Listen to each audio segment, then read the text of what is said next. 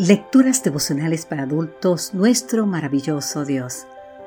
Cortesía del Departamento de Comunicaciones de la Iglesia Tentista del Séptimo Día Gascue, en Santo Domingo, capital de la República Dominicana. En la voz de Sarat Arias. Hoy, 30 de diciembre, ¿unir la luz con las tinieblas? Es una pregunta. En el libro de Segunda de Crónicas, capítulo 19, versículo 2 nos dice, Así que ayudas al impío y amas a los que odian al Señor. Las palabras de nuestro texto de hoy las dirigió el profeta Jehú a Josafat, rey de Judá, cuando éste regresado de una batalla en la que había intentado infructuosamente recuperar a Ramot de Galaad de manos de los sirios. ¿Por qué esa reprensión tan fuerte? De Josafat dice la escritura que anduvo en el camino de Asa, su padre, sin apartarse de él, haciéndolo recto ante los ojos de Jehová. Así nos dice Segunda de Crónicas capítulo 20.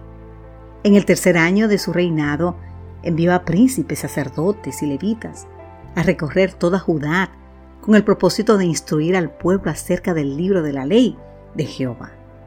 Como resultado de sus reformas, todos los reinos de las naciones vecinas de Judá sintieron un miedo profundo hacia el Señor y no se atrevieron a declararle la guerra a Josafat. Pero Josafat tenía un talón de Aquiles. Su tendencia a hacer alianzas con quienes no tenían el temor de Dios en su corazón. Su primer paso, en falso en ese sentido, lo dio cuando aprobó que su hijo Jorán se casara con Atalía, hija de Acab y Jezabel. Puede leer más en el libro de Segunda de Reyes, capítulo 8. Esta unión atrajo un desastre sobre el rey y sobre muchos de sus súbditos. Este primer error preparó el terreno para otro. Año después de emparentar con Acab, Josafat aceptó ir con él, impío rey, a luchar contra los asirios.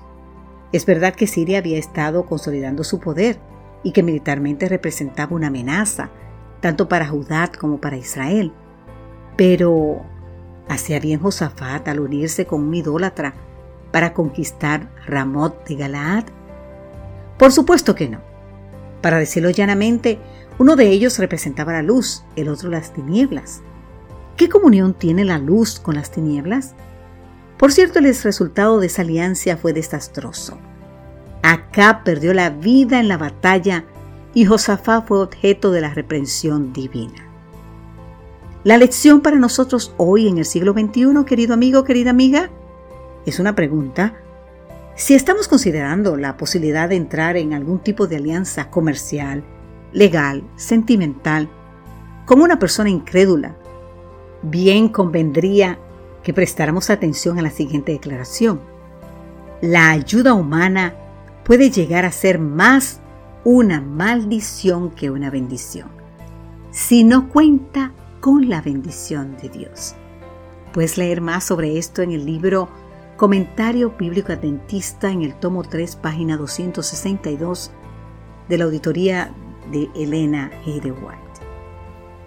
Querido amigo, querida amiga, digamos, ayúdame, Padre Celestial, a no entrar en ningún tipo de alianza o convenio con personas que no teman ni respeten tu santo nombre, Señor. Amén.